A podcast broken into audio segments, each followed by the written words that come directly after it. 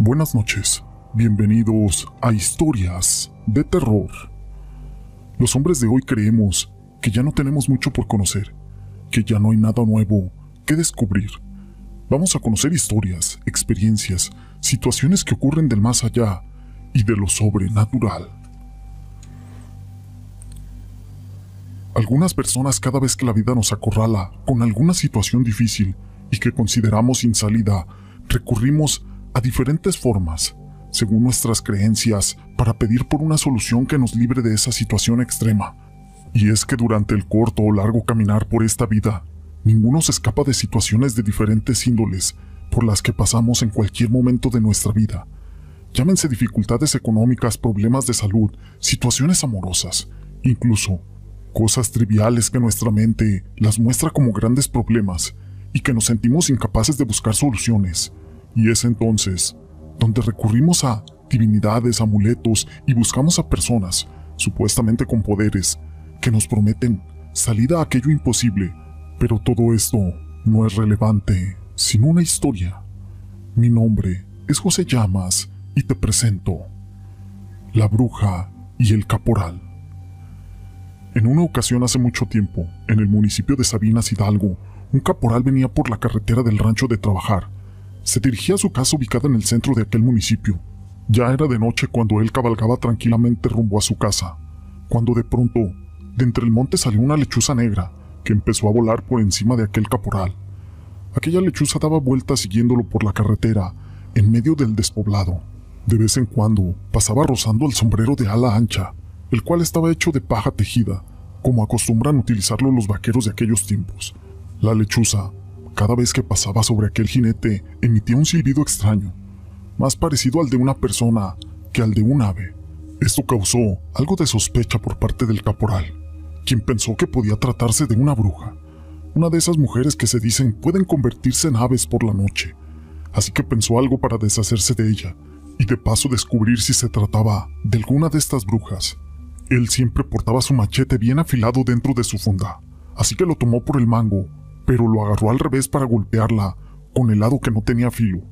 Detuvo a su caballo a un lado de la carretera y la lechuza se posó sobre el tronco de un mezquite que estaba en medio del monte.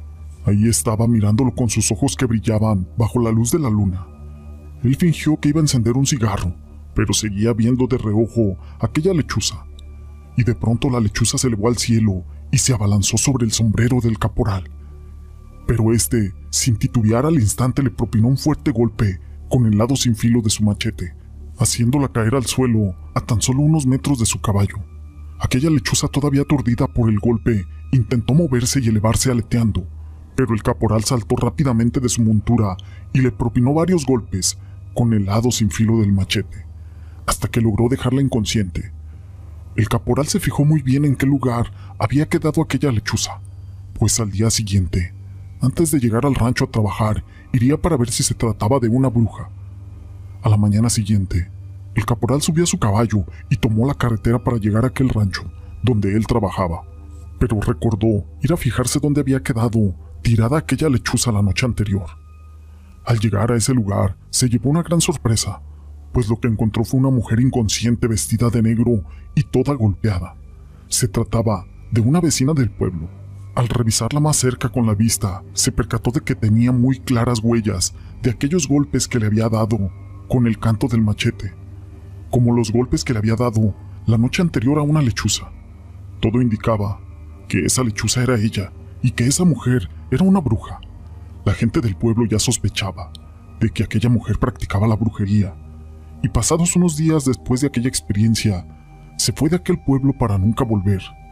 Nunca se supo más de ella ni se le volvió a ver. Alguna lechuza así, merodeando algún vaquero. Esta historia la quise compartir con ustedes.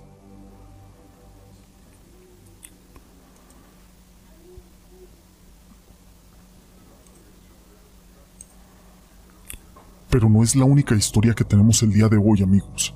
La siguiente historia lleva por nombre Doña Mari, la bruja. Serían pasadas las 12 de la noche cuando tremendos azotes en la puerta despertaron a la señora Mari, conocida por todos como una bruja, apodo que se había ganado con los años Tras realizar limpias curaciones de sustos, y dirían las malas lenguas, también hacía magia negra. No era fácil llegar a su pequeña casita, ya que estaba situada en lo alto de un cerro y a las afueras del pueblo, mucho menos de noche. El camino estaba tan estrecho que era imposible llegar en automóvil. Además, había muchos nopales, cardenales y piedras. Todo eso hacía muy trabajoso para poder llegar a aquel lugar. Doña Mari despertó con tremendos ruidos en su puerta y aventó con su mano a tres gatos que dormían al pie de su cama, esto para recoger su rebozo. Tomó la veladora que había sobre una repisa donde estaba colgada la imagen de la Virgen de Guadalupe y varios santos más, dirigiéndose en ese momento hacia la puerta, y comenzó a decir, Voy, voy, esperen, ya abro. Del otro lado se escuchaban los sollozos de una mujer. Apúrese, por favor, es mi hijo y está muy grave. Abre la puerta y se encuentra con una pareja de esposos y un niño que el hombre cargaba en brazos. No es muy pequeño. Debieron sufrir al cargarlo. Hasta este punto, dijo doña Mari. Al mismo tiempo, les dijo que lo acostaran en la cama, mientras ella prendía varias veladoras más. Ahora, mujer, le dijo doña Mari, deja de llorar y dime qué es lo que pasa. Aquella pobre mujer apenas podía respirar y temblaba, y sus lágrimas rodaban sin cesar. Comenzó a contarle. Hace unas semanas todo estaba normal. Mi hijo se alistaba para ir a la escuela. Doña Mari le interrumpe y le dice, ¿Qué edad tiene tu hijo?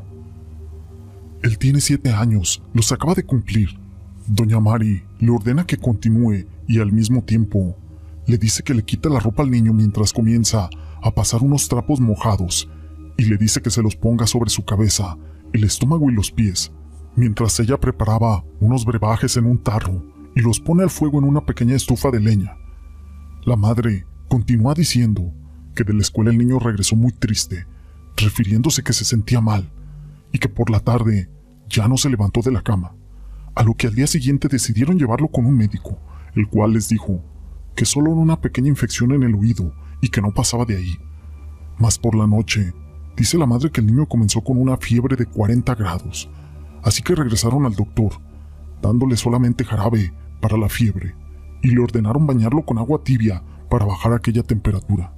Pero desde ese día, el niño no habla, no come y apenas bebe un poco de agua. Doña Mari asiente con la cabeza y les pide que salgan al patio, que la dejen sola con aquel niño y que después les pedirá que entren de nuevo. Los padres estaban muy desconcertados y muertos de miedo. No comprendían el por qué lo sacarían de ahí. Pero la realidad es de que aquella bruja Mari era su última opción.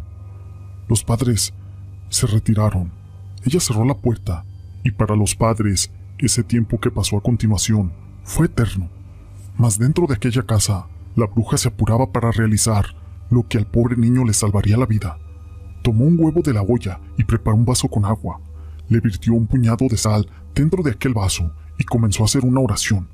Esa oración, los padres apenas podían escuchar los murmullos, pero doña Mari sabía bien qué era lo que hacía. Lo comenzó a santiguar con el huevo de pies a cabeza. Puso sobre su pecho la imagen del Sagrado Corazón de Jesús mientras tocaba su frente para revisar que la fiebre fuera cediendo. Poco a poco el rezo terminó y tomó el huevo como una ofrenda. Lo acercó a aquella imagen de la Virgen y murmuró algo en silencio.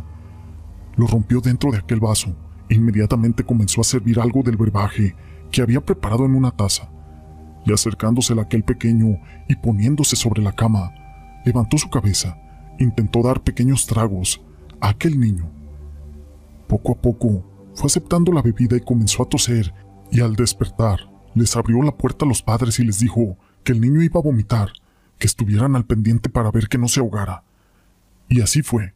No pasó mucho cuando aquel niño vomitó, Comenzó a llorar, pero después de esto pareciera que le había ocurrido algo, como un milagro. El niño se sentó y le pidió a su madre algo de comer.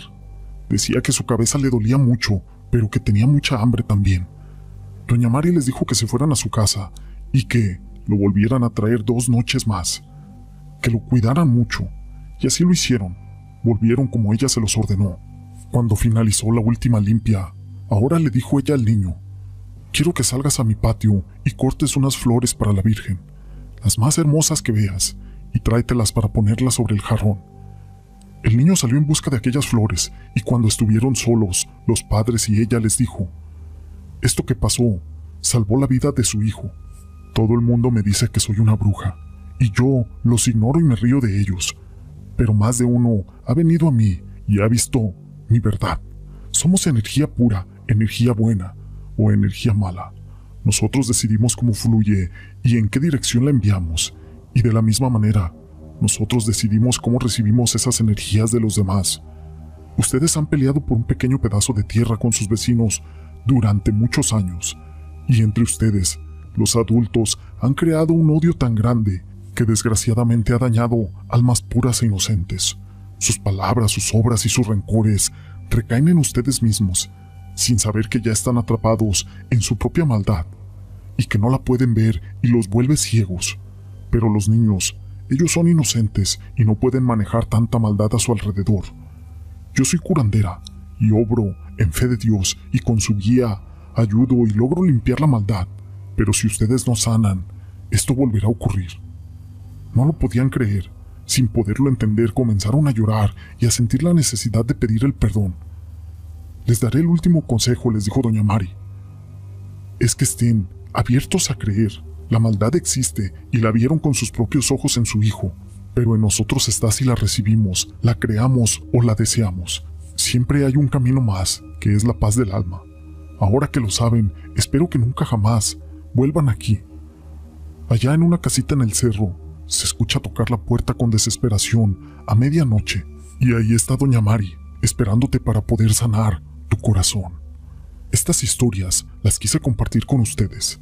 Si les han gustado, déjenme su pulgar arriba. No olviden en dejar sus comentarios. Y gracias por ser parte de este canal.